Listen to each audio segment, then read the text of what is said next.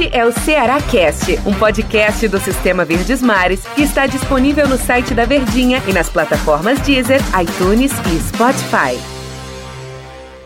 Olá, amigo ligado aqui no Ceará Cast. Um grande abraço para você que está nos acompanhando. Bom dia, boa tarde, boa noite, boa madrugada para você aqui no nosso Ceará Cast seja a plataforma que for que você esteja nos acompanhando, no site da Verdinha, também no, no, no, Diário do Nordeste, né? No site do Diário do Nordeste. Também estamos no Spotify, no Deezer e no iTunes. grande abraço para vocês. E hoje tem jogo, hoje tem vozão em campo. Eu tô aqui ao lado de Daniel Rocha, nosso comentarista aqui do Sistema Verdes Mares de Comunicação.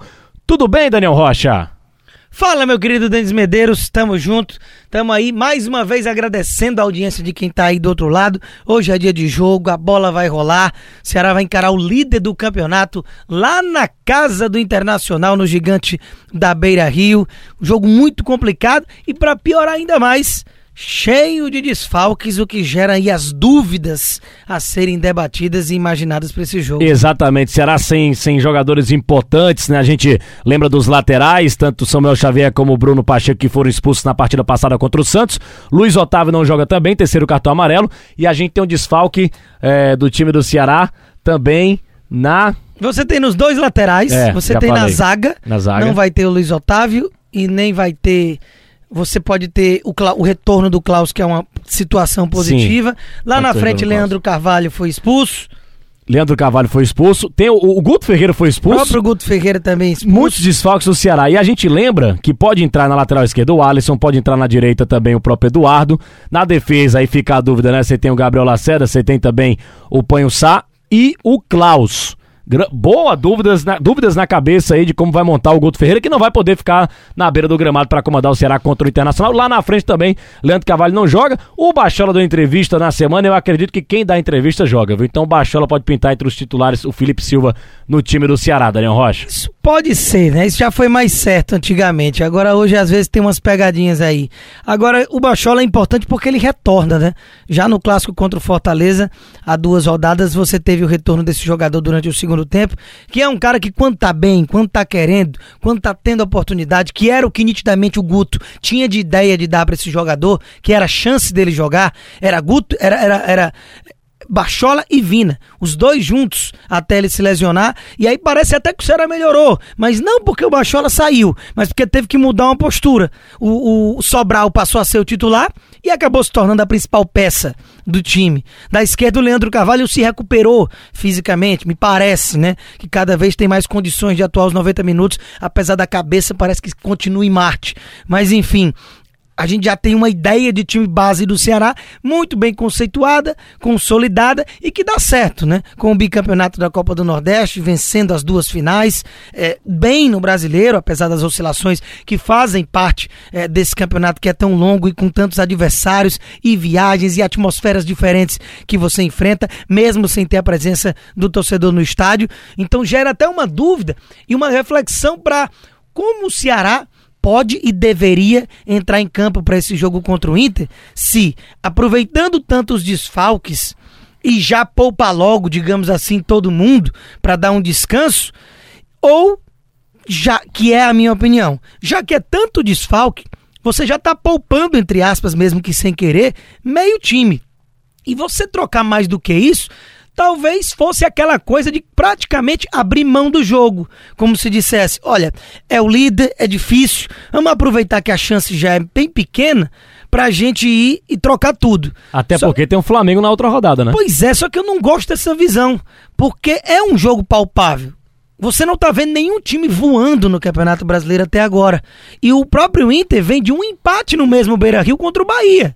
Bahia que o Ceará cansou de ganhar nos últimos jogos. E com um pênalti muito controverso que não foi absolutamente nada no Vitor Cuesta. E o, o VAR pediu para o árbitro ir olhar, ele insistiu na, na marcação dele e acabou dando. Ou seja, mesmo com erros de arbitragem e tudo mais, e um Bahia com perdendo o treinador agora com a demissão do Roger Machado, o Mano Menezes, que é o novo técnico, ainda não tinha assumido, foi lá e arrancou o um empate. Então o Ceará tem totais condições de conseguir um bom resultado, se mantiver a sua solidez defensiva, que mesmo sem Samuel Xavier e Bruno Pacheco, você tem Alisson e Eduardo, que não dão um apavoro, né? Você não tem que arrancar os cabelos porque esses caras vão jogar. E na zaga, mesmo perdendo o Luiz Otávio, Panho sai Gabriel Dias, Gabriel Lacerda, perdão, melhor dizendo, eles são bons zagueiros. E aí você ainda tem um retorno do Klaus que é que pode ser um, um, uma, uma, surpresa aí nessa escalação, ou pelo menos no banco de reservas, né? Mas aí você vai ter no meio o William Oliveira, provavelmente, porque o Fabinho, o Del Luiz já adiantou pra gente que não viajou.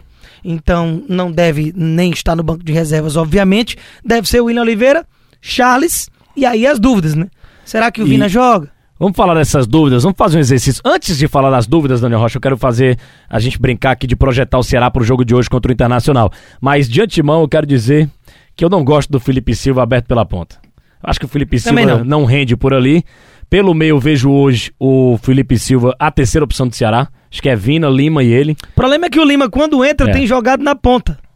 É. Então, Pode ser Contra que o, o Bachola, que ele poupando o Vina, ele possa colocar o Bachola no meio e o Lima como um ponta no lugar do Leandro Carvalho, que não vai poder jogar. Aí vamos brincar de escalar o Ceará então. Vamos lá. No, no gol, Fernando Praz, né? Com certeza deve jogar contra o time do Internacional. Até porque tem, como o Daniel Rocha disse, não é para abandonar o jogo não. O Inter é um adversário duro, não é para jogar com o time reserva, né? Nada. Lateral direito, deve ir o Eduardo, obviamente. Na defesa, e aí, Daniel Rocha? Eu iria de Gabriel Lacerda e o Panhussá, né? Eu também. Iria com esses dois, até pro Klaus ficar ganhando um pouco mais de confiança ainda ali no banco, assistindo e tal. Na lateral esquerda, o Alisson, a substituição natural. No meu campo, o William Oliveira e o Charles. Aí que entra agora o Clebão lá na frente, obviamente. E aí os três que a gente vai ficar na dúvida. Tirando o Vina, né? O Vina vai jogar. Os outros dois, e aí?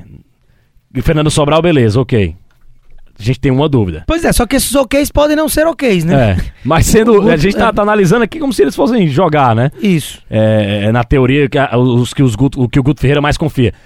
Tem uma posição no Ceará para jogar dois jogadores praticamente, sei lá, Matheus Gonçalves e Felipe Silva. Ou o próprio Lima. Lima. Três jogadores para uma posição. E aí, quem você eu, escolheria? Eu confesso que eu iria de Lima, porque o Lima, mesmo eu querendo também ver o Lima como esse meia, eu vejo Lima, Bachola e Vina com características parecidas. Ele parece que está se adaptando e, e gosta de jogar por ali, aberto. Então ele jogaria pela ponta com o Matheus Gonçalves continuando sendo aquela peça para o segundo tempo aquela peça para que talvez vá que o Ceará ache um gol, o Inter vá todo se lançar à frente, ou até mesmo estando empate, o Inter já sem conseguir encontrar espaços e querendo se lançar cada vez mais, o cara entra, vai lá, pega um contra-ataque e resolve. Eu prefiro assim do que ele como titular. Isso não é um demérito, é uma característica de jogo e que eu acho que pro próprio atleta ele é muito mais valorizado entrando e indo bem do que começando como titular, pegando uma defesa postada fixa lá atrás, sem conseguir exercer o seu futebol de principal característica. E né? no jogo passado contra o Santos, o Matheus Gonçalves foi muito bem, ele entrou muito bem na entrou partida. Muito bem. Quase faz um gol lá na tabelinha que ele fez com o Vina, né? O goleiro João Paulo pegou no time do Santos e quase o Ceará empatava o jogo com o Matheus Gonçalves. Também acho que eu também o colocaria no banco de reservas.